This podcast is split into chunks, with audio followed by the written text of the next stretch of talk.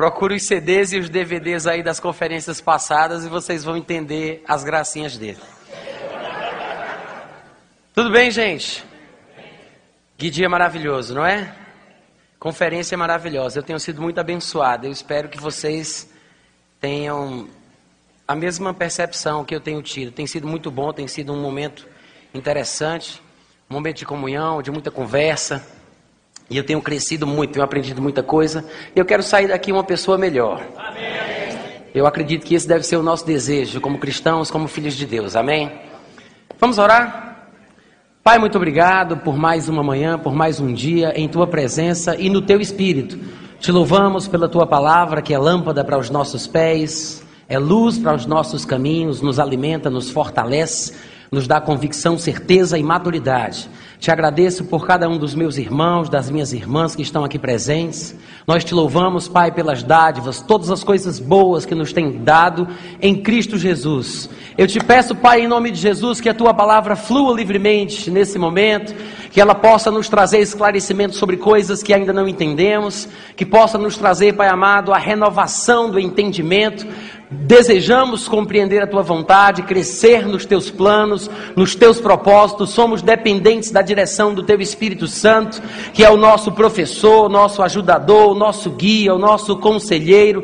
Te pedimos em nome de Jesus, espírito de sabedoria, espírito de revelação. Desejamos transbordar da forte convicção do entendimento da tua vontade em nossa vida em Cristo Jesus. Se você puder, por favor, um pouco em línguas juntamente comigo. Eu queria que você me ajudasse. Você pode levantar a sua voz. Eu sei que a Bíblia diz que se entrarem indoutos e ouvirem as pessoas orando em línguas, elas vão se escandalizar, mas aqui não tem possibilidade de entrar incrédulo nenhum. Fica à vontade.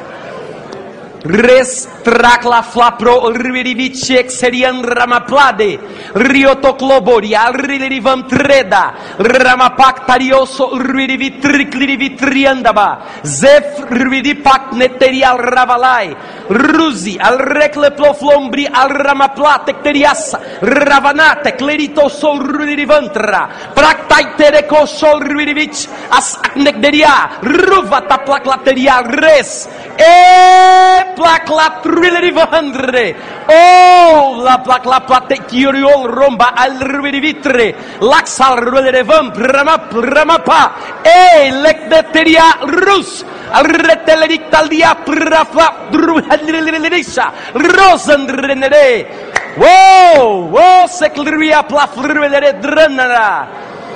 Te louvamos, Pai, pela tua graça, pela tua revelação, pela tua sabedoria, pelo teu Espírito Santo, pelo teu poder sobre a nossa vida. Te agradecemos pelo privilégio de conhecer as profundezas do teu coração. Em Cristo Jesus. Quantos podem dizer amém? Quantos podem gritar um aleluia? Quantos podem dizer prega, Natan? Muito obrigado, graças a Deus. Vocês acham as minhas línguas muito estranhas? Por alguma razão, quando eu ensino em alguns lugares, algumas pessoas ficam rindo quando eu falo em línguas. Mas se você achar que as minhas línguas são estranhas, eu quero dizer para você que é porque as minhas línguas são as originais. Tem que ser estranho. Hoje pela manhã eu quero conversar com vocês a respeito de um tema básico, de um tema essencialmente básico, mas muito importante para o crescimento cristão. De fato, eu vou falar a respeito de crescer, de crescer espiritualmente, crescimento espiritual, que é um assunto, acredito eu, é, seja do conhecimento de todos nós. Há livros muito bons do irmão Reagan que falam sobre isso, como o extraordinário crescimento da fé, crescendo espiritualmente, o espírito humano, o homem em três dimensões. E eu acredito que devamos ter uma boa noção sobre a importância e os processos do crescimento espiritual. Então, há algumas passagens do Novo Testamento que deixam bem claro o interesse de Deus, o desejo de Deus, a vontade de Deus, para que o crente cresça. Eu quero citar aqui, como introdução da mensagem, alguns versículos. Você não precisa abrir, porque eu vou ler. Se quiser abrir, pode, não é pecado. Mas, em 1 Pedro, no capítulo 2, no versículo 2, nós conhecemos a passagem onde Pedro diz: Desejai ardentemente, como crianças recém-nascidas, o genuíno leite espiritual. Ele diz: genuíno leite espiritual, para que por ele vos seja dado crescimento para a salvação. Ele fala de leite espiritual, porque ele está falando aqui, ou pelo menos está implícito, na, no, está, está falando e está implícito sobre o assunto do crescimento espiritual. Leite espiritual para crescimento espiritual. Hebreus capítulo 5, no versículo 12 e 13, o autor de Hebreus diz: Pois com efeito, quando devíeis ser mestres, atendendo ao tempo decorrido, tendes novamente necessidade de que alguém vos ensine de novo. Então, eu sei que não é o que a gente vai falar hoje pela manhã, mas é interessante observar que Paulo diz que às vezes é necessário falar de novo as mesmas coisas. E ele diz: Vocês têm necessidade de que alguém vos ensine de novo quais são os princípios elementares das palavras de Deus. Assim, vos tornastes como necessitados de leite e não de alimento sólido. Ora, todo aquele que se alimenta de leite é inexperiente na palavra da justiça, porque é criança. Mas o alimento sólido é para os adultos. Mais uma vez, a palavra de Deus fala sobre alimento que produz crescimento. Tanto é que ele fala sobre o leite para a criança e fala do alimento sólido para o adulto. O genuíno leite da palavra, que produz o crescimento, a maturidade espiritual, é a palavra de Deus, como nós sabemos. A palavra é o genuíno leite, mas a palavra também é o alimento sólido. Depende do nível em que a pessoa se encontra e da maneira em que aquela palavra é ministrada. Né? Nós sabemos que numa reunião como essa, onde temos, sei lá, umas 600, 500 pessoas reunidas, uma mensagem só é entendida ou recebida de 500, 400 formas diferentes, porque cada um de nós recebe de acordo com o nosso nível de crescimento espiritual, com o nosso nível de percepção das coisas de Deus, do nosso conhecimento da palavra. Então, a palavra se renova a cada manhã, não porque ela mude, mas porque nós mudamos e a entendemos melhor. Então, ela é leite, mas ela também é alimento sólido. O interessante, pelo menos para a mensagem desta manhã, é percebermos que este é mais um texto que fala sobre alimentação espiritual e crescimento espiritual. Você poderia repetir comigo crescimento espiritual? Crescimento espiritual. Em Efésios, capítulo 4, do versículo 11 ao 15, que é um texto bem conhecido nosso, Paulo diz: E Jesus Cristo mesmo concedeu uns para apóstolos, outros para profetas, outros para evangelistas, outros para pastores e mestres com vistas ou visando o aperfeiçoamento dos santos. Eu quero que você, quando lê a palavra aperfeiçoamento, entenda maturação, maturidade. Ele está falando sobre o crescimento espiritual. E ele continua explicando isso, vai ficar mais claro ainda. Ele diz: Estes dons ministeriais, que são capacitados por Deus para falar, ensinando ou pregando, promovem o aperfeiçoamento dos santos para o desempenho do serviço deles, que é a edificação do corpo de Cristo. Até que todos cheguemos à unidade da fé, do pleno conhecimento do Filho de Deus, ou seja, a perfeita varonilidade, o que é uma expressão que fala sobre crescimento, ser homem perfeito, homem maduro, homem formado, adulto.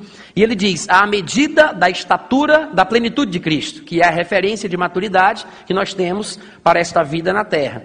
E no versículo 14 ele diz: tudo isso para que não mais sejamos como meninos, não mais sejamos como meninos, porque todo aquele que nasce de novo é como um bebê recém-nascido que deseja ardentemente o genuíno leite da palavra, para que por ele ele possa crescer. Então, todos passam por essa fase, mas é interessante que haja uma nota sempre falando sobre a importância de avançar e ele diz: não mais sejamos como meninos, agitados de um lado para outro, ou seja, todo mundo já passou por isso. É uma pena dizer, mas tem, tem alguns que ainda permanecem nessa situação, mesmo depois de 10 anos de crente, 15 anos de crente, porque esse crescimento espiritual, essa maturidade da qual ele está falando, não está necessariamente associada ao tempo decorrido. Tanto é que um dos versículos introdutórios né, da nossa mensagem fala exatamente sobre isso. Paulo diz: vocês, devido ao tempo decorrido, já deveriam ser mestres, mas ainda precisam de leite. Então, o crescimento não está atrelado obrigatoriamente ao tempo de crente que se tem. O crescimento espiritual está associado ao desejo, ao ardor e à busca, à valorização desta palavra que alimenta e faz crescer. E ele continua: para que não mais sejamos como meninos, agitados de um lado para outro e levados ao redor por todo vento de doutrina, pela artimanha dos homens, pela astúcia com que induzem ao erro, mas, seguindo a verdade em amor, cresçamos. Vamos dizer, cresçamos. cresçamos. Fala isso com mais alegria: cresçamos. cresçamos. Então, é isso que Deus quer: cresçamos em tudo, naquele que é a cabeça, Cristo Jesus. Uma outra passagem que poderia também falar sobre o mesmo assunto, ainda que pareça é, não estar associado ao tema, mas está, é 1 Timóteo capítulo 2, versículo 4, quando Paulo diz que Deus deseja que todos os homens sejam salvos e deseja que os que já foram salvos cheguem ao pleno conhecimento da verdade. Eu não sei se você observou, mas em Efésios 4, o próprio Paulo, que escreveu 1 Timóteo 2,4, que, que escreveu Efésios 4, do 11 ao 15, ele fala exatamente a mesma coisa. Quando ele fala sobre o nosso crescimento, que é da vontade de Deus que a gente amadureça, ele diz: para que todos cheguemos à unidade da fé, e ele diz: chegar ao pleno conhecimento do Filho de Deus, que depois ele explicando diz, ou seja, a perfeita varonilidade, que está falando sobre crescimento espiritual, maturidade espiritual. Chegar ao pleno conhecimento do Filho de Deus é a mesma coisa de chegar ao pleno conhecimento da verdade. Quantos concordam comigo? Jesus é a verdade, chegar ao pleno conhecimento do Filho é chegar ao pleno conhecimento da verdade. Chegar ao pleno conhecimento da verdade é uma expressão que pode nos atrapalhar no nosso estudo da palavra e na nossa compreensão das Escrituras. Porque pode parecer que Paulo está dizendo que nós devemos ter o alvo de saber de todas as coisas plenamente. Porque ele fala sobre chegar ao pleno conhecimento da verdade. Mas quantos aqui já sabem que não tem como a gente saber de tudo? Se você já sabe que não tem como saber de tudo, então você já sabe muita coisa importante. O que Paulo está dizendo aqui não é que a gente vai saber de tudo plenamente, mas ele está falando sobre chegar a esta maturidade cristã, onde não vou ser mais comparado a um menino agitado de um lado para outro, um adulto que come alimento sólido, que tem um conhecimento básico de Deus suficiente para não se deixar levar por doutrinas várias e estranhas. Amém, irmãos? Então, esse é o sentido. Quando chega em 1 Coríntios, no capítulo 14, no versículo 20, Paulo também diz: Irmãos, não sejais meninos no entendimento. Eu gosto dessa expressão. Paulo diz: não sejam meninos no entendimento. Ele classifica a meninice, ele classifica a meninice, atrelando a ideia à compreensão ao entendimento, mostrando a importância que é nós sabermos, entendermos certas coisas. O nosso novo nascimento, a nossa recriação, quando nós formos, quando nós fomos dos, tirados do império das trevas e transportados para o reino do Filho do seu amor, na verdade o que aconteceu foi uma iluminação, foi o conhecimento que chegou e nos libertou do reino de Satanás. A Bíblia diz que nós escapamos das contaminações do mundo por meio do conhecimento do nosso Senhor Jesus Cristo. Em Colossenses 1, 21 está escrito que nós éramos inimigos de Deus no entendimento. A Bíblia diz que Satanás cega o entendimento dos incrédulos para que não lhes resplandeça a luz do Evangelho de Cristo. E aqui ele diz que é da vontade de Deus que não sejamos meninos no entendimento. Isso quer dizer, a pessoa pode nascer de novo, ser iluminada, receber o conhecimento básico para ter a recriação do seu espírito, mas não sair da meninice. Foi iluminado no entendimento, se libertou das contaminações do mundo por meio do conhecimento do Senhor Jesus, não é mais inimiga no entendimento, mas é menina no entendimento. Existe a possibilidade e Paulo diz: não sejam meninos do entendimento, meninos da malícia, mas adultos no entendimento. Então existe um crescimento espiritual e existe uma espécie de fortalecimento ou amadurecimento intelectual, emocional também. Às vezes não paramos para pensar sobre a importância de todas estas coisas, mas tudo isso faz parte do crescimento da vida do homem. Pensar, sentir, falar, se locomover. Paulo ele diz isso muito claramente em 1 Coríntios, no capítulo 13. Ele diz: Quando eu era menino, eu falava como menino, eu sentia como menino, eu pensava como menino. Quando cheguei a ser homem, deixei as coisas próprias de menino: falar, sentir, pensar. Não que ele não pensasse mais, Não que ele não sentisse mais, não que ele não falasse mais, mas a forma de falar, a forma de sentir, a forma de passar, de, de pensar mudou. É possível sermos meninos no entendimento, mas nós podemos crescer também. Podemos ser adultos no entendimento, adultos espiritualmente. Quantos concordam comigo? E eu não sei porquê, mas eu tenho a impressão de que algumas pessoas não conseguem associar a ideia de que maturidade tem tudo a ver com independência e responsabilidade. Quando nós falamos sobre a pessoa ser madura, eu acho que seja fácil concordarmos que isso significa que ela se torna responsável. Todo mundo concorda, quem é maduro é responsável. Mas parece que às vezes temos dificuldade de entender que quem é maduro é independente.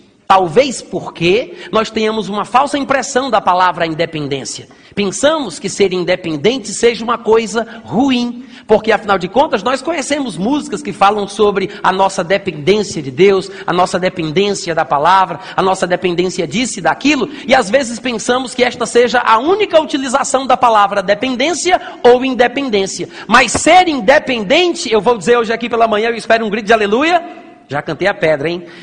Eu vou dizer hoje aqui pela manhã: independência é uma coisa boa. Ser independente é bom. Eu sei que tem muita gente que pode ficar preocupada com o que o povo vai pensar com aquilo que eu disse, mas eu não prego para crente rebelde, eu prego para os santos. Se eu for me preocupar com o que o povo vai pensar com aquilo que eu digo, eu não vou dizer aquilo que eu penso. Amém, gente? Mas maturidade, independência e responsabilidade são termos que estão relacionados entre si. E como eu falei, repito, independência é uma coisa boa. Você já parou para pensar como é bom, né, para aqueles que têm essa experiência, não depender de outros para comer, não depender de outros para andar, para se vestir, Existem duas situações que eu selecionei para exemplo na mensagem de hoje pela manhã que falam sobre dependência. As duas situações são as seguintes: a criança que depende, né, porque estamos falando sobre crescimento espiritual. A criança é dependente dos pais. Quantos concordam comigo? A criança é dependente dos pais e o tetraplégico. Aquele homem, aquela pessoa que é paralítica nos braços, nas pernas, o corpo inteiro e tem pouquíssimos movimentos em seu organismo, em seu corpo. Ela é completamente dependente. São duas pessoas, a criança e o tetraplégico, que dependem de uma outra. Não é verdade? É verdade ou não é? Só que sabemos que a dependência da criança é uma coisa saudável, porque faz parte de um processo da vida.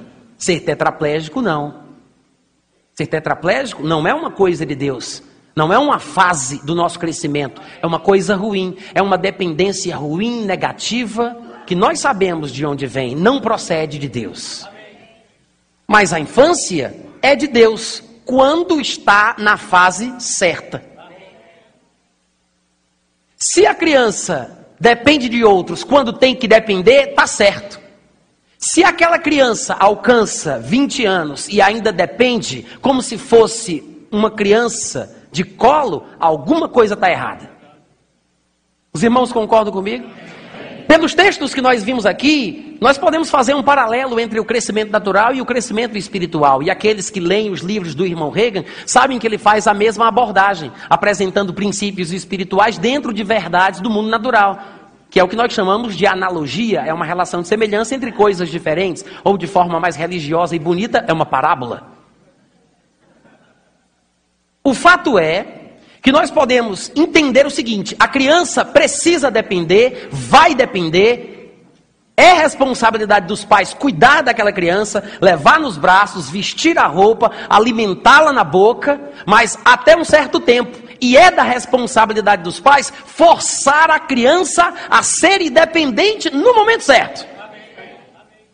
É da responsabilidade do pai proclamar a independência da criança, forçar a criança para a maturidade, tem que soltá-la dos seus braços, tem que fazê-la andar, tem que fazer isso, gente. É preciso, é necessário. Agora, se você parar para pensar e de repente um pai entrar dentro de um culto no domingo à noite com a criança carregada nos braços e colocá-la na primeira fileira para poder participar do culto, e na hora que o pai solta aquela criança de 32 anos de idade, e aquele menino começa a pular e a saltar, nós pensamos, puxa, ele deveria ser doente e foi curado, glória a Deus, aleluia. Eu não sei vocês, mas eu, a primeira coisa que eu faria seria chegar para aquela pessoa e perguntar como foi o milagre. Mas se a pessoa dissesse, não, meu pai me trouxe nos braços porque ele me ama. Justifica? Justifica? Não. Mas tem muito líder, muito pastor, muito ministro que é responsável por congregações, por igrejas, que tem usado a desculpa de dizer que amam e tentam carregar nos braços. Mal percebem que isso faz mal para o carregado e para o carregador. Faz mal. Porque você pode estar criando um monstro e nem sabe. Às vezes o pastor pensa que tem que cuidar das particularidades da vida pessoal dos membros porque não tem uma referência bíblica do que seja o ministério pastoral, talvez o nosso pensamento sobre o que seja pastor é mais uma influência cultural do que realmente bíblica. E às vezes pensamos que o pastor tenha que se meter nas particularidades da vida pessoal do crente, da sua igreja. E talvez seja por isso que se criou o hábito em nosso meio do pastor orar pelo carro quando a pessoa compra, ungir a casa nova, abençoar o seu local de trabalho sentir paz a respeito da pessoa com quem você vai casar. Se você vai fazer uma viagem, eu que digo se você pode ou não pode. Se você vai sair da minha igreja, você tem que sair com a minha benção. Quer fazer o rema? Eu digo se pode ou não pode. Eu é que sei se você está pronto, amado. E se você chega para essa pessoa e diz, rapaz, isso não é bíblico, a Bíblia fala diferente. Nós somos guiados em primeiro lugar pela palavra de Deus, que é lâmpada em nossos pés, é luz nos nossos caminhos. Em segundo lugar, pelo próprio testemunho do nosso coração. Em terceiro lugar, pelo Espírito Santo. Em quarto lugar, pelas visões, revelações e coisas diferentes. Você está se deixando guiar pelo pastor? Não, eu sou guiado pelo meu próprio Espírito. Ele só traz a confirmação. Sabe, tem gente que sabe falar bonito para poder fazer as coisas feias? Se esconde atrás de desculpas com versículos da Bíblia que expressam ainda mais a sua ignorância. E eu estou falando sobre crescimento espiritual. Mas o fato é que essa dependência, a princípio, pode parecer uma coisa boa que traga segurança, porque qual é o pastor que não gosta de saber que tem as ovelhas na mão? Eu não estou falando dos dízimos, gente. Eu estou falando das vidas.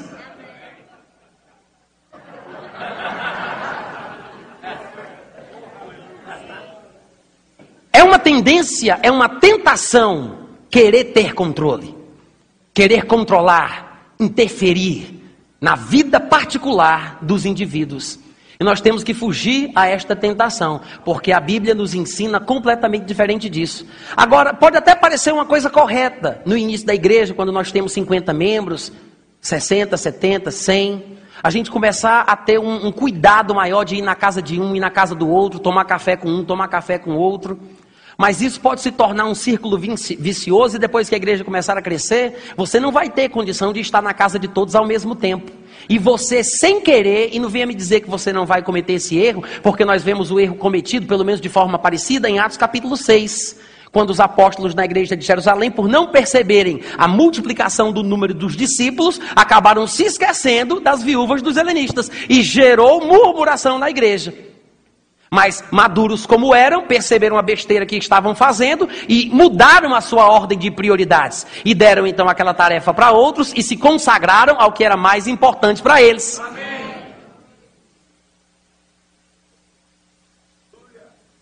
E vai acontecer das pessoas lhe julgarem mal.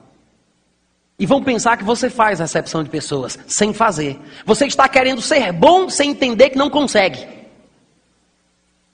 O problema é que às vezes a gente tenta, a gente tenta ser bom para todo mundo e acaba deixando de ser justo. E estraga as coisas e sofre as consequências. Eu fico imaginando se uma criança, naturalmente falando, se ela for normal, saudável, e ela for bem alimentada, ela vai crescer ou não vai? Se as pessoas não estão crescendo e não estão conseguindo enxergar as coisas com seus próprios olhos, se elas não estão andando com as próprias pernas, se elas não são pessoas, ouça o que eu vou dizer, independentes, alguma coisa está errada.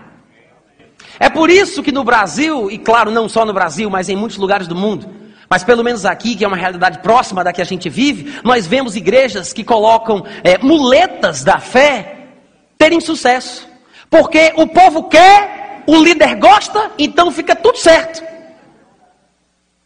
Eu faço o povo acreditar que a oração do homem de Deus vai curar a sua vida, vai resolver os seus problemas, vai te dar o que você precisa. Mas eu estou com dúvida: o homem de Deus vai buscar o Pai e vai te dizer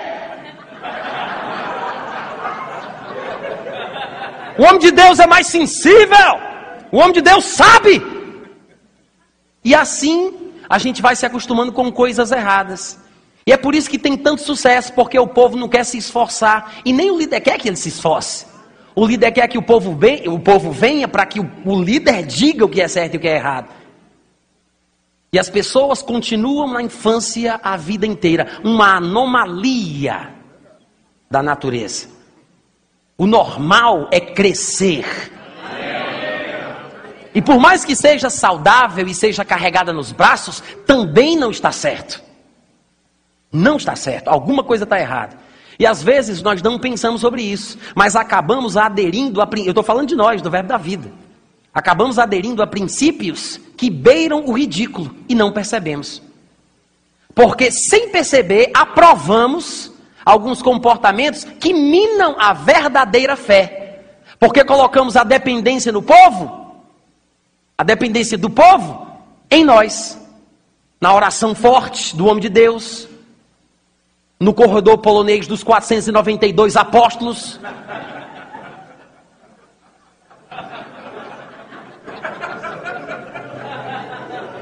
Com licença, Júnior, muito obrigado.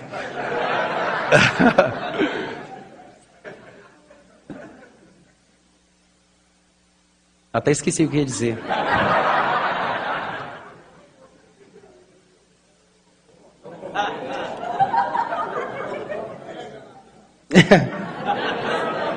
O que foi que eu disse agora? Hã? É, mas não lembrei não. Vamos para frente. Independência é uma coisa boa. Diga, independência é bom. Agora, eu fico pensando, porque em Gênesis capítulo 21, no versículo 8, nós temos uma passagem que fala sobre o desmamamento de Isaac.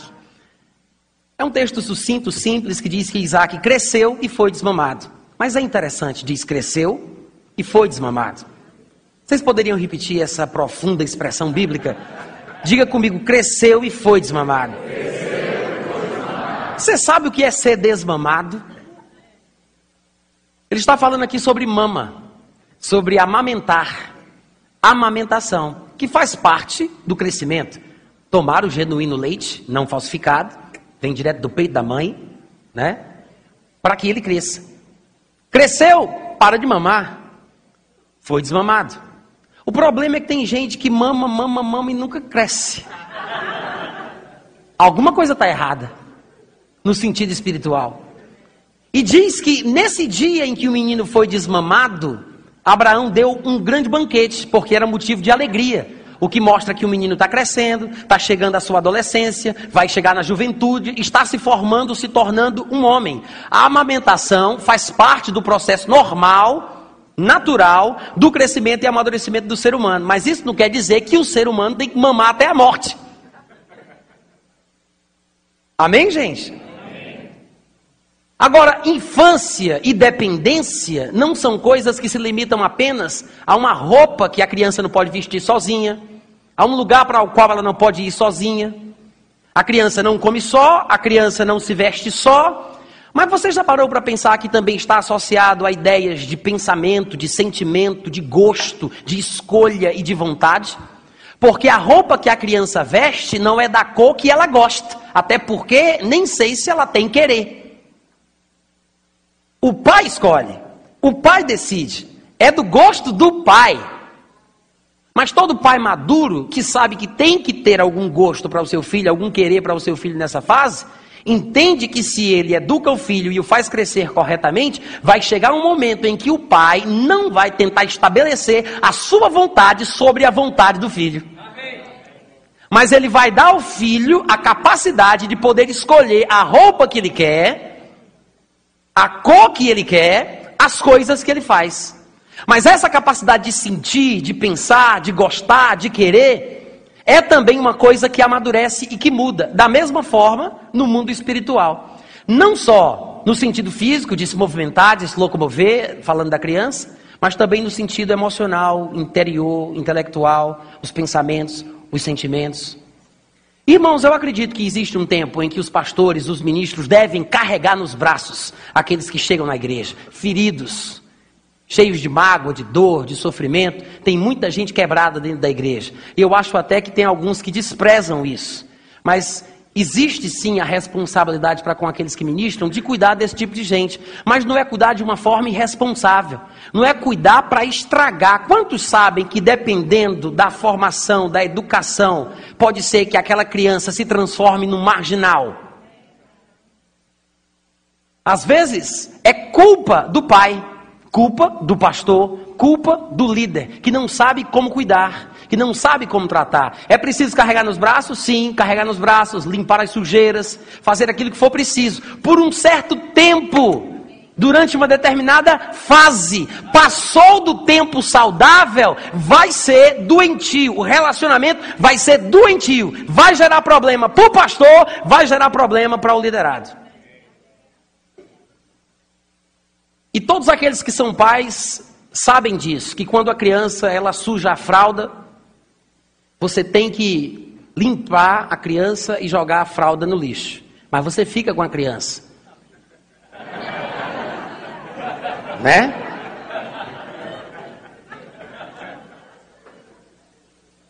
Limpa a, limpa a criança, joga a fralda no lixo, mas fica com a criança. Você não pode fazer todos os gostos da criança, mimá-la. Chega um momento em que você tem que privá-la de certos tratamentos, certos cuidados, certos mimos exagerados.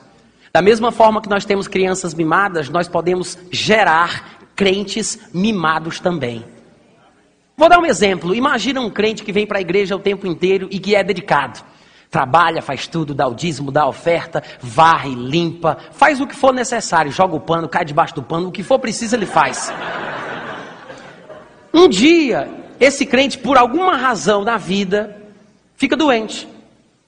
E como a igreja é muito dinâmica e sempre tem muita coisa para fazer, pode acontecer dos pastores, da liderança, dos ministros, não perceberem a ausência daquela pessoa na igreja. Ficou adoentada, ficou em casa e não perceberam a ausência dela. Dois dias, três dias, uma semana, duas semanas. E a pessoa lá no leito de enfermidade, que poderia até se levantar para ir para a igreja, mas porque ela espera um cuidado, uma atenção, uma ligação, um carinho, um afago, quem sabe, ela não sai, ela fica em casa esperando a iniciativa da liderança, que a acostumou mal. E como não aparece, como não ligam, como ninguém vai atrás, de repente, Satanás começa a dar instruções para ela. Tá vendo aí, besta? Tu vai para a igreja todo, dia, tu dá o dinheiro, tu dá o teu dízimo, dá a tua oferta, tu trabalha, faz o que é preciso. Na hora que tu precisa, ninguém liga para tu. Ninguém te manda um cartão, ninguém manda flores, ninguém vem aqui te visitar. Tá vendo aí como tu é besta, o que tu tá fazendo? Aí a pessoa olha e diz: Puxa, Satanás, tu abriste os meus olhos.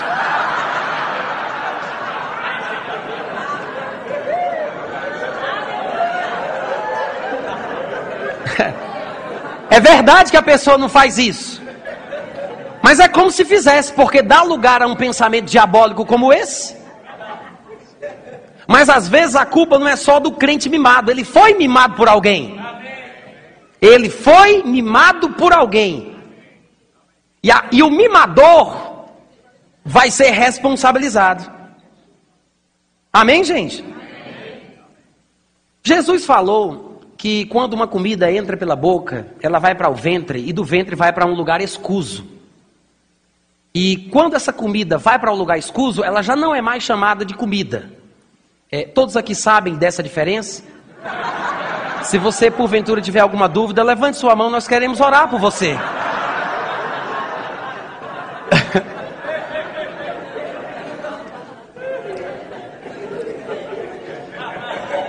Presta atenção. Quando essa comida entra pela boca, vai para o ventre e sai para um lugar escuso, vira de nome. Muda o nome. Existem vários nomes para isso. Alguns não dá nem para a gente falar aqui, né? Uma vez eu ouvi o pastor dizendo que nos Estados Unidos as criancinhas chamam de Dudu, se eu não me engano, né? E em alguns lugares, em algumas famílias, chamam de, de popa. Popa? Popô? Pupa? Guto, me ajude. Pupa? Pupa. Então existem nomes. Pupu? Pupu, pupa, cada um chama como quer, tá? O que eu quero dizer é que eu vou chamar de pupu ou popô. Diz uma história, para que você possa entender o que eu vou falar aqui. Diz a história que uma criança que foi muito mimada, um dia se acordou de madrugada, às três e meia da noite, pulou em cima da cama do pai, começou a pular em cima do pai e dar tapa na cara dele e dizer: Papai, eu quero comer pupu! Eu quero comer pupu! E o pai acordou, olhou para ele e disse: O que é isso, menino? Você é louco? Que conversa é essa? Eu quero, papai, comer pupu! E você sabe que criança mimada é fogo, bate na cara da mãe, chuta na perna da mãe e a mãe não faz nada. É porque o pastor Bando não está perto. Porque se estivesse, no instante fazia.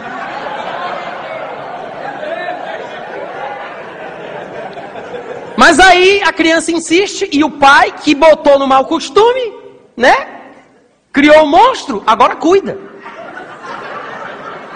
Aí lá vai o pai para fazer o negócio para a criança porque ela quer, porque quer comer pupu. Aí o pai faz.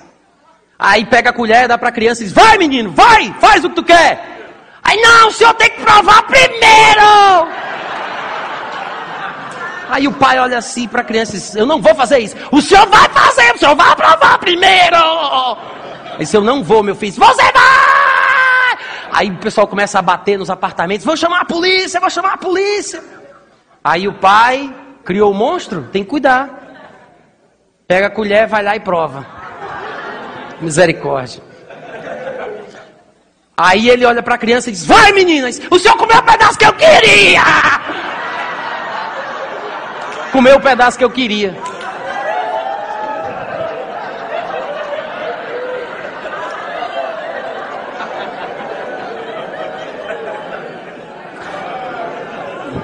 Você nunca mais vai esquecer dessa história.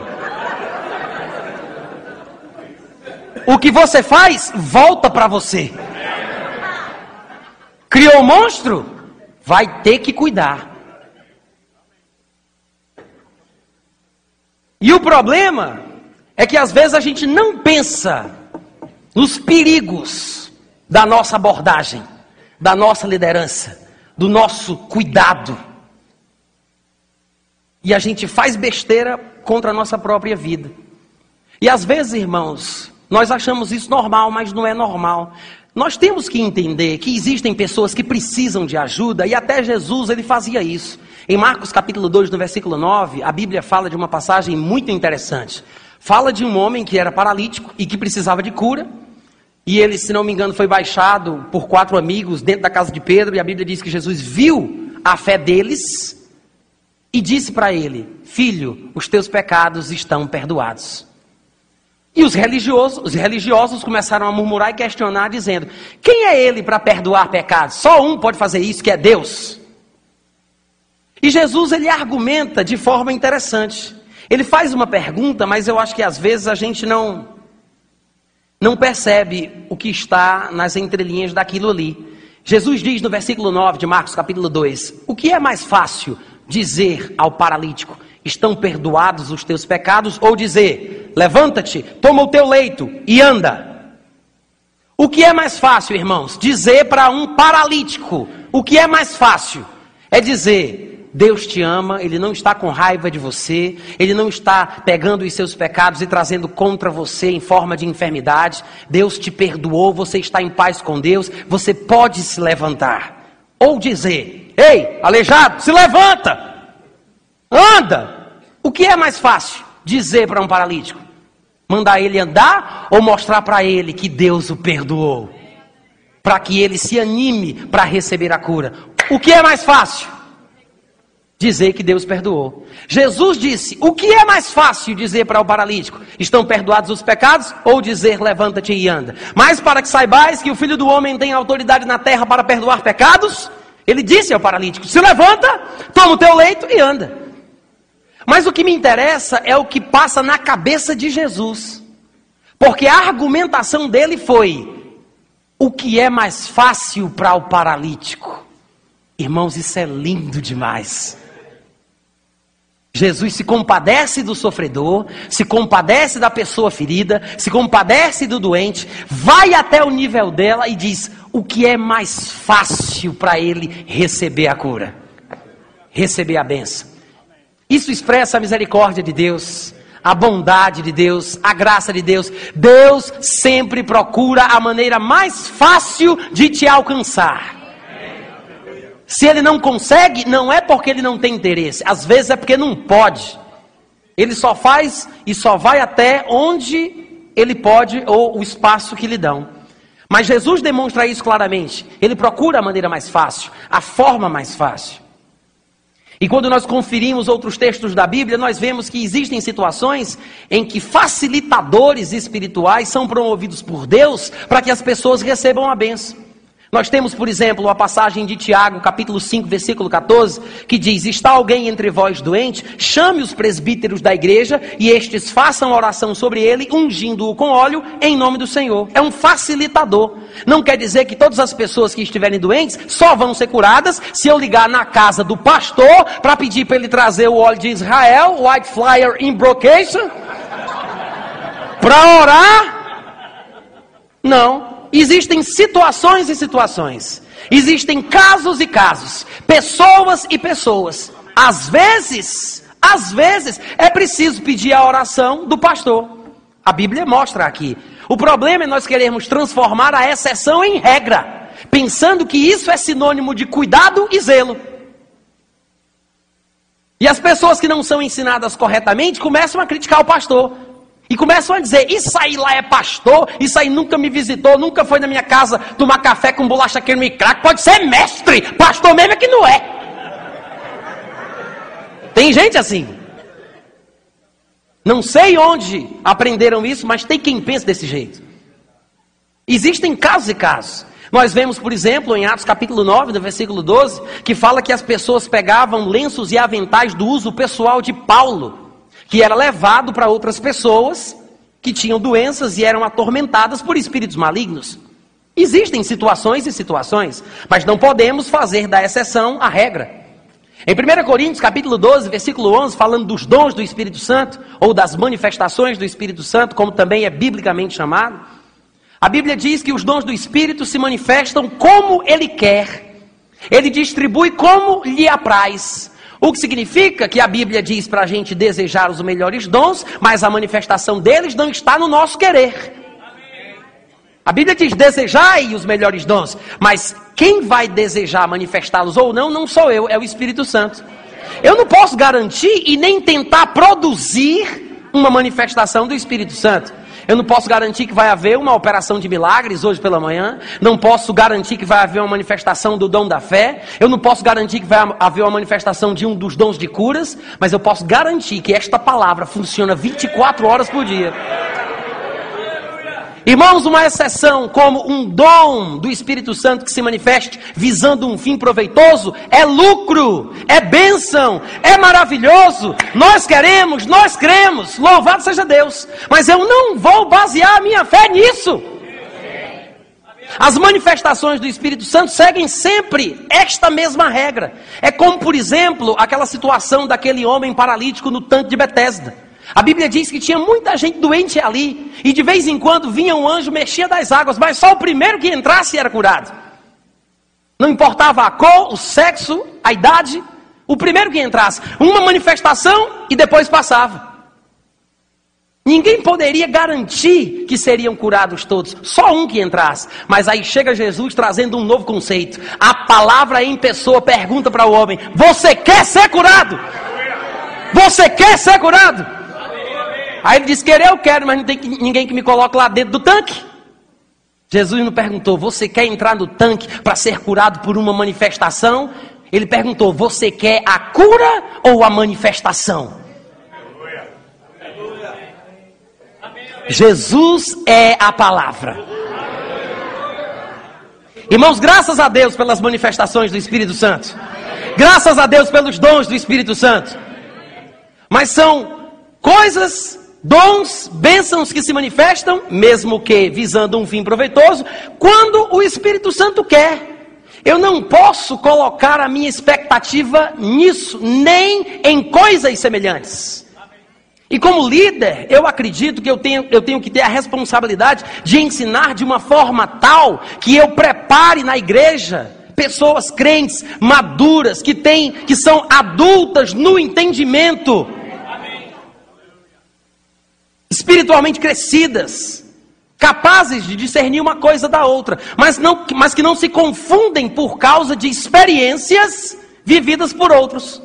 Porque às vezes a experiência que alguém vive e narra no púlpito se transforma em doutrina, porque é tão bonito, é tão bonito que eu quero para mim. E não podemos transformar experiência em doutrina, em que área for. Quantos aqui sabem disso? E eu já estou quase terminando. Eu vou falar a respeito de uma experiência daqui a pouco. Mas antes de começar a falar sobre ela, sobre ela, eu quero que você entenda que Jesus, como eu acabei de dizer, sabedor que tem pessoas que são mais carentes, que estão numa fase do seu crescimento espiritual, que precisam de uma forma mais fácil para serem abençoadas, para serem curadas, para serem tocadas. Ele disse uma coisa interessante que às vezes eu penso que a gente não entende. Em João, no capítulo 4, no versículo 48, conversando com um certo, não sei se era um capitão romano, não sei, eu não me lembro agora quem era a pessoa, mas conversando com esta pessoa, em João capítulo 4, ele diz no versículo 48: Se não virdes sinais e prodígios, de modo algum acreditareis. Vocês já pararam para pensar sobre isso? Jesus diz: se não vê sinal, se vocês não virem sinais e prodígios, vocês não vão acreditar. Eu compreendo claramente o que Jesus está dizendo. Ele falou que é preciso ver para crer. Eu gosto desse suspense. Não significa que ver para crer seja a vontade de Deus para todos os homens. Mas existem situações e situações. E há sinais, dons, curas e prodígios para facilitar a aproximação do pecador para Deus. É exatamente por isso que o evangelista dos cinco dons ministeriais, que é aquele que tem mais contato com as pessoas que menos creem, mais tem dons, mais tem sinais, mais tem curas. Leia os evangelhos e você vai ver na própria vida de Jesus textos e expressões bíblicas que dizem que o povo, depois que viu, creu. E Jesus disse: se vocês não verem, falando como nós falamos hoje em dia, né? Vocês não vão crer. Jesus sabia que tinha gente que precisava ver para crer. Até mesmo Tomé, um dos discípulos de Jesus, ele foi considerado por Jesus como crente por ter visto. Ele disse em João 20, 29: Porque me viste, creste? Bem-aventurados os que não viram e creram. Às vezes nos prendemos mais na parte, mesmo sem entender. Não viram e creram, e não, percebemos que Jesus reconhece o fato de que Tomé creu porque viu. Tomé diz, Jesus disse, Tomé, porque viste, creste, mas bem-aventurados os que não viram e creram. Mas ele diz, você creu porque viu. Então, eu poderia dizer, é bíblico ver para crer, mas não é o melhor de Deus. Uma criança, por exemplo, se nós soltássemos uma criança de 3 anos de idade aqui nesse ambiente, por ela não ter a mesma capacidade de abstração que o adulto tem, essa capacidade de se concentrar nas palavras, entender a mensagem, discernir o sentido, por a criança não ter essa mesma capacidade que nós, ela passa, corre, grita, cai no chão, rola, faz barulho, porque para ela não tem nada que seja importante, não há nada que lhe chame a atenção. Quer chamar a atenção da criança? Quer abençoar ela de alguma forma, explicar, ensinar? Coloque alguma coisa colorida que faz barulho na qual ela possa pegar e morder. Criança é assim. Às vezes nós somos como crianças espirituais. Nós precisamos sentir, pegar, morder, cheirar, ver. A Bíblia diz: os sinais seguirão aqueles que creem. Mas hoje em dia tem muito crente besta seguindo os sinais. A Bíblia diz para os sinais seguirem os que creem e não os que creem seguirem os sinais. Aí o que acontece? Os sinais seguem o crente, o crente segue os sinais. Os sinais seguem o crente, o crente segue os sinais. Fica igual um cachorro correndo atrás do próprio rabo. Andando em círculos sem sair do lugar. Na infância, na infância, na infância. E por sinais, a gente poderia colocar aqui muita coisa. Não somente coisas do mundo físico, mas até mesmo sinais no âmbito espiritual. Porque às vezes nós transportamos a nossa religiosidade de um ambiente para outro.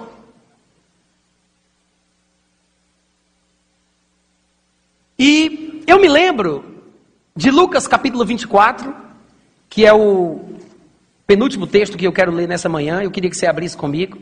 E é a partir desse texto que eu vou chegar na história de Tomé. Porque eu acho muito interessante o que aconteceu ali, e eu acho que os princípios que esse texto contém são muito esclarecedores. Podem nos trazer iluminação, crescimento, maturidade espiritual. Em Lucas, no capítulo 24, vocês devem lembrar que este era o primeiro dia da semana, é o que diz o versículo 1. No primeiro dia da semana, alta madrugada, foram as mulheres ao túmulo.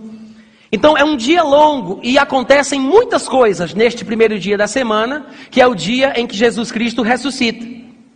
Você vai ver que no versículo 13 vai começar a falar da história daqueles dois discípulos que estavam no caminho para Emaús.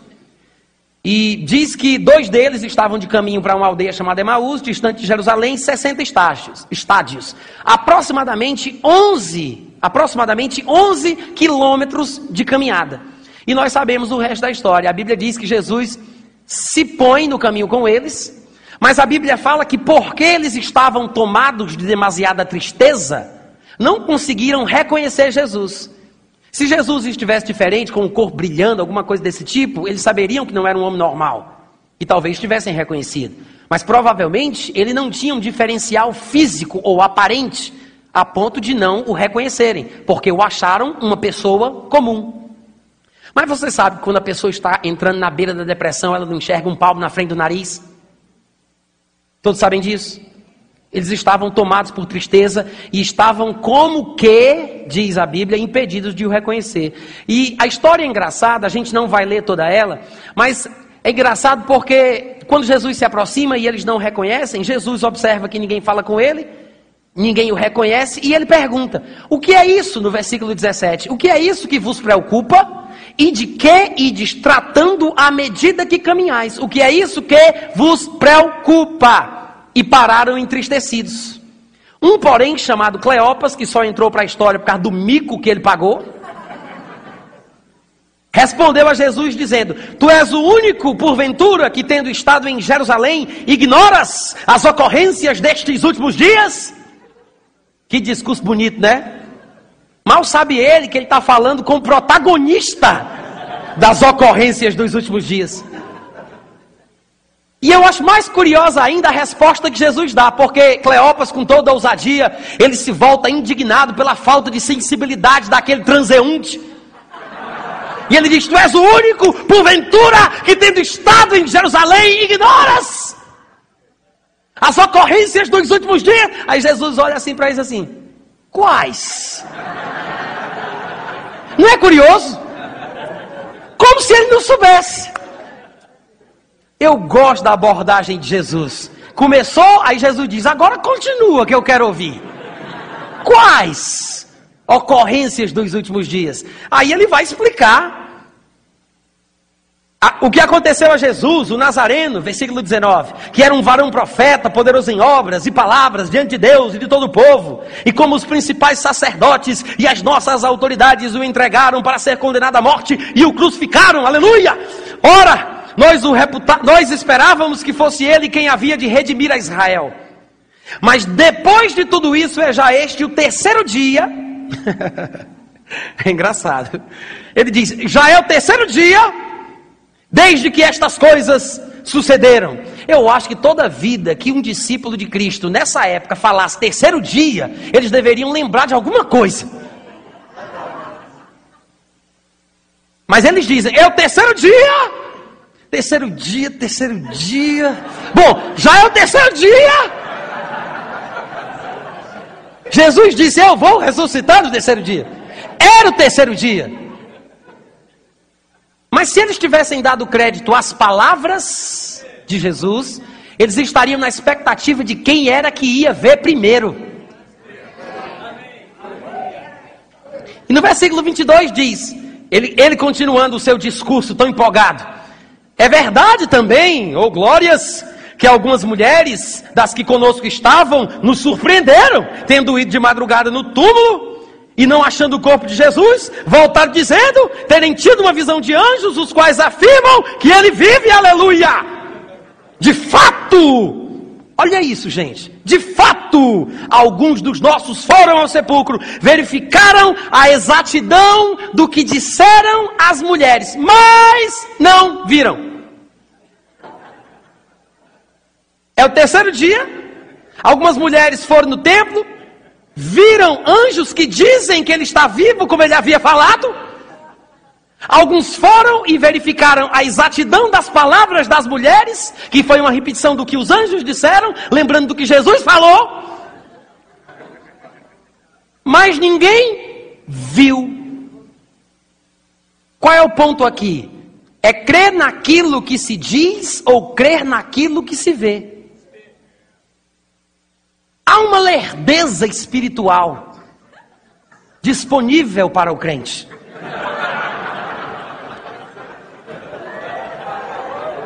Jesus vai dizer isso aqui daqui a pouco. Tardo, lerdo de espírito. Gente, vocês sabem que nem tudo que está disponível deve ser recebido. Mas existe essa possibilidade do crente ser menino, sendo levado de um lado para outro, imaturo na fé, imaturo espiritualmente, se deixando levar pelo que vê, precisando de sinal para saber se é ou não é de Deus. E aqui, curiosamente, o texto se divide. Depois, quando você for ler novamente em casa, você vai observar que parece que a tônica da narrativa é essa mostrar a diferença entre crer por meio de ver e crer por meio do que se ouve. Porque eles dizem isso, não viram, então, diz o versículo 25, Jesus os repreende, dizendo: Ó oh, nécios e tardos, lerdos, vagarosos. É preciso mostrar o que Jesus está dizendo aqui.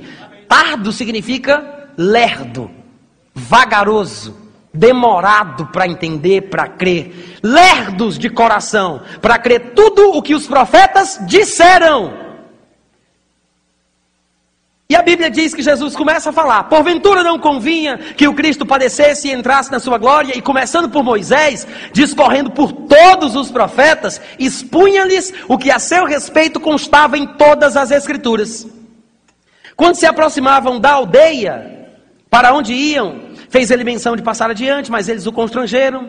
Fica conosco, Jesus entrou. No versículo 30 diz que aconteceu que quando estavam à mesa, Jesus pegou o pão, abençoou, partiu e lhes deu. Só que quando Jesus pega o pão, abençoa e parte, ele faz do mesmo jeito que sempre fez. E quando os discípulos veem o jeito de Jesus partir o pão, esses lerdos, agora, agora, só agora, percebem que é Jesus. Por isso a Bíblia diz que quando Jesus abençoou, partiu e fez do mesmo jeito de sempre, e eles viram, então, naquele momento, se lhe abriram os olhos e o reconheceram. E Jesus olhou para eles e disse: Tchau. Na hora. 11 quilômetros de caminhada com Jesus Cristo ressuscitado e os homens dando lição de moral em Jesus. Se fossem um pouquinho mais maduros ou sensíveis à palavra, se não fossem tão voltados para sinais, para o que vem, se não estivessem ainda nessa fase, talvez tivessem sido abençoados antes. Por quê? Porque eles depois reconhecem. Do versículo 32, olha um para o outro, bando de abestado. Depois que Jesus não está mais lá, o que é que eles dizem? Porventura não nos ardia o coração quando ele pelo caminho nos falava, expondo as escrituras? E agora? Não adianta mais nada. Em outras palavras, eles disseram: Rapaz, Jesus vinha conversando com a gente e todo o tempo eu sentia um ardor no meu coração, mas eu não vi nada. Uma coisa por dentro mexia comigo, mas eu não senti nada. Algo por dentro me inclinava para fazer, mas eu não tive um sinal. Quantos crentes sentem esse ardor debaixo do ensinamento da palavra, esse fogo por dentro, mas esperam outro momento especial onde possam ser tocadas, para que aí pensem que vão receber? É porque o povo está predisposto a ser tocado, mas não está pronto para ser ensinado. Só depois que é tocado é que percebe a importância de ser ensinado.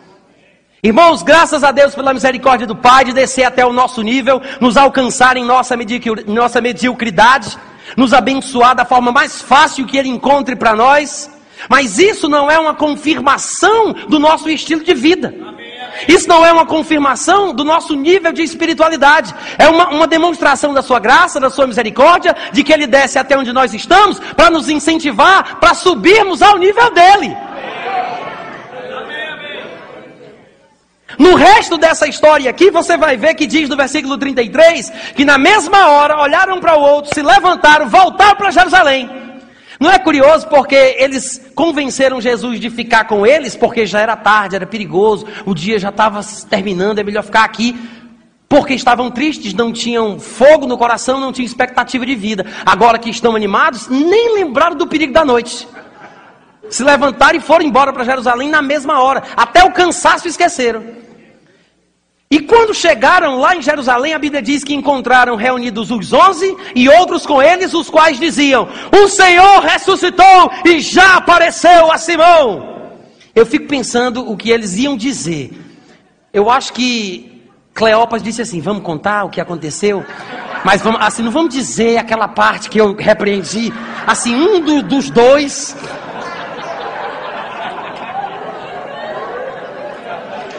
Irmãos, por que o nome desse homem entrou na história? Isso aqui virou lenda, todo mundo contando. Tu conhece Cleopas? Pedro, tu conhece Cleopas?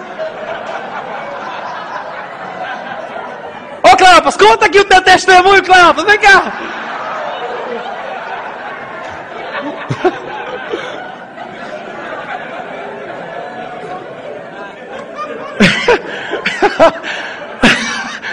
No versículo 35 diz que os dois contaram o que lhes aconteceram no caminho. E, e você sabe que crente sempre conta a coisa de uma forma bem espiritual, né? Eu consigo imaginar, pelos amigos que eu tenho hoje em dia, eu consigo imaginar como foi que eles contaram essa história aqui. Eu, eu consigo imaginar. Não há nada de novo debaixo do sol, amados. Os dois contaram o que lhes aconteceram no caminho e como fora por eles reconhecido no partir do pão. Ó, mas ninguém falou sobre não ter conhecido na hora da caminhada. Na hora do parte do pão, um segundinho de nada, eles reconheceram. Mas 11 quilômetros de caminhada, ninguém diz. E quando eles contaram isso, a Bíblia fala no versículo seguinte que falavam ainda estas coisas quando Jesus apareceu no meio deles. Eles estavam falando e Jesus apareceu. Eu fico imaginando Cleópatra, opa, e aí Jesus, tudo bom? Paz! Olá, Cleopas. Tudo bem?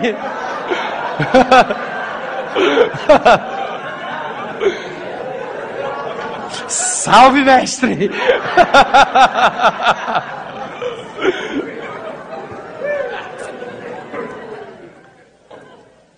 Que bom que mesmo rindo a gente aprende uma coisa profunda.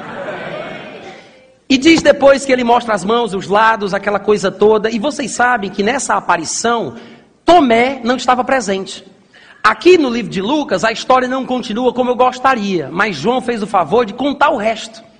Eu queria que você abrisse comigo lá em João no capítulo 20, porque o resto da história é muito interessante, porque continua nesse mesmo, nesse mesmo, é, é, nessa mesma passada, com essa mesma abordagem, e vai servir de de explicação e fechamento para essa mensagem de hoje pela manhã.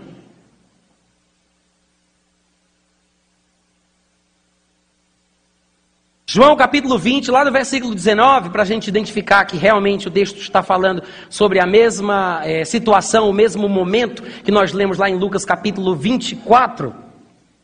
Diz assim, no versículo 19: Ao cair da tarde daquele dia, o primeiro dia da semana, né? Era aquele dia lá, trancadas as portas da casa onde estavam os discípulos com medo dos judeus, que é o que a gente viu. Eu sei que a gente não leu, mas vocês conhecem a passagem, Lucas 24, do 36 ao 43, fala sobre isso. E ele continua: trancadas as portas da casa onde estavam os discípulos com medo dos judeus, veio Jesus, pôs-se no meio e disse-lhes: Pai, seja convosco. Dizendo isto, mostrou as mãos, o lado. Alegraram-se, portanto, os discípulos ao verem o Senhor. Disse-lhes, pois, Jesus outra vez: Pai, seja convosco. Assim como o Pai me enviou, eu também vos envio. Havendo dito isto, soprou sobre eles e disse: Recebei o Espírito Santo. Se de alguns perdoardes os pecados, seriam perdoados. Se retiverdes, serão retidos. Diz o versículo 24 que nesta primeira aparição, Tomé, um dos doze, chamado Dídimo, não estava com eles quando veio Jesus. No versículo 25 diz que disseram para Tomé, os outros discípulos: Tomé, glória a Deus, vimos o Senhor. Mas ele respondeu: Vocês viram, mas eu não vi. Se eu não vir, ou se eu não ver, como a gente fala hoje em dia, nas suas mãos o sinal dos cravos, e ali não puser o dedo, e não puser a mão no seu lado, de modo algum acreditarei. E tenho dito. Irmãos, Tomé tomou uma decisão. Se você prestar bem atenção no palavreado de Tomé, ele está fazendo uma escolha. Ele diz: Vocês viram, mas eu não vi. Se eu não vir, ou se eu não ver, nas suas mãos o sinal dos cravos, se ali não puser o dedo, se eu não puser a mão no seu lado, de modo algum acreditarei. Crer ou não crer, eis a questão. É uma escolha. É uma opção. Tomé decidiu, ele disse: Vou crer se. Pode ser que nós, crentes da palavra, irmãos da revelação, talvez a gente não fale desta forma tão descaradamente. Mas nas entrelinhas do nosso palavreado, às vezes deixamos escapar a nossa dependência de um sinal, físico ou espiritual, para confirmar uma coisa que eu já deveria saber. Mas aqui nós vemos a infantilidade de Tomé e, ao mesmo tempo, uma experiência extraordinária, espetacular, que pode virar testemunho para ser contado em rede nacional na televisão. Porque Tomé, particularmente com os discípulos, disse: Ó, oh, eu sei que vocês viram, mas eu não vi. Se eu não vir nas suas mãos se ali não puser o dedo, se não chegar a mão do seu lado, não vou crer. Ele disse isso enquanto ele não via Jesus ao redor. Se ele visse Jesus na frente dele, ele não diria isso, diria? Não. Ele falou isso porque ele não viu Jesus, mas Jesus estava vendo ele. Ele não estava vendo Jesus, mas Jesus estava vendo ele. Tanto é que a Bíblia diz no versículo 26 que, passados oito dias, estavam outra vez ali reunidos os seus discípulos e Tomé, estava com eles. Estando as portas trancadas, veio Jesus, pôs-se no meio e disse-lhes: Pai seja convosco. E diz a Bíblia que logo, a Bíblia, a Bíblia frisa o fato de que logo disse a Tomé: Põe aqui o dedo, vê as minhas mãos, chega também a mão, põe-na no meu lado, não sejas incrédulo, mas crente. Irmãos, tintim por tintim, como a gente diz, todos os detalhes da petição de Tomé ele teve. Tomé disse no versículo 25: Se eu não vir nas suas mãos o sinal dos cravos. No versículo 27, Jesus disse: Vê as minhas mãos. No versículo 25, Tomé disse: Se ali não puser o dedo. No versículo 27, Jesus respondeu: Põe aqui o dedo. No versículo 25, Tomé falou: E não puser a mão no seu lado. Jesus, no versículo 27, respondeu: Chega também a mão, põe na no meu lado. No versículo 25, Tomé disse: De modo algum acreditarei. Jesus respondeu no versículo 27, Não sejas incrédulo, mas crente. Tim, tim por tim, tim. Eu quero saber quem daqui teve uma experiência de repreensão tão linda quanto essa.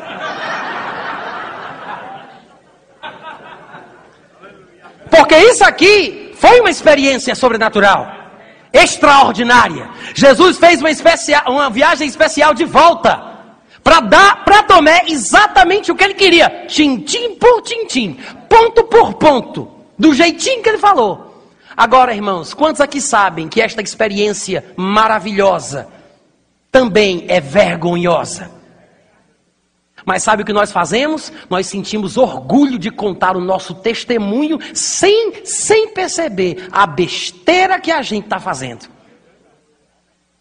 Porque existe o lado espiritual Existe o lado sobrenatural, existe o lado extraordinário, e a gente tão cego por não compreender a palavra, por não entender o que ela diz sobre certas coisas, demonstramos a nossa ignorância em público e nos sentimos seguros.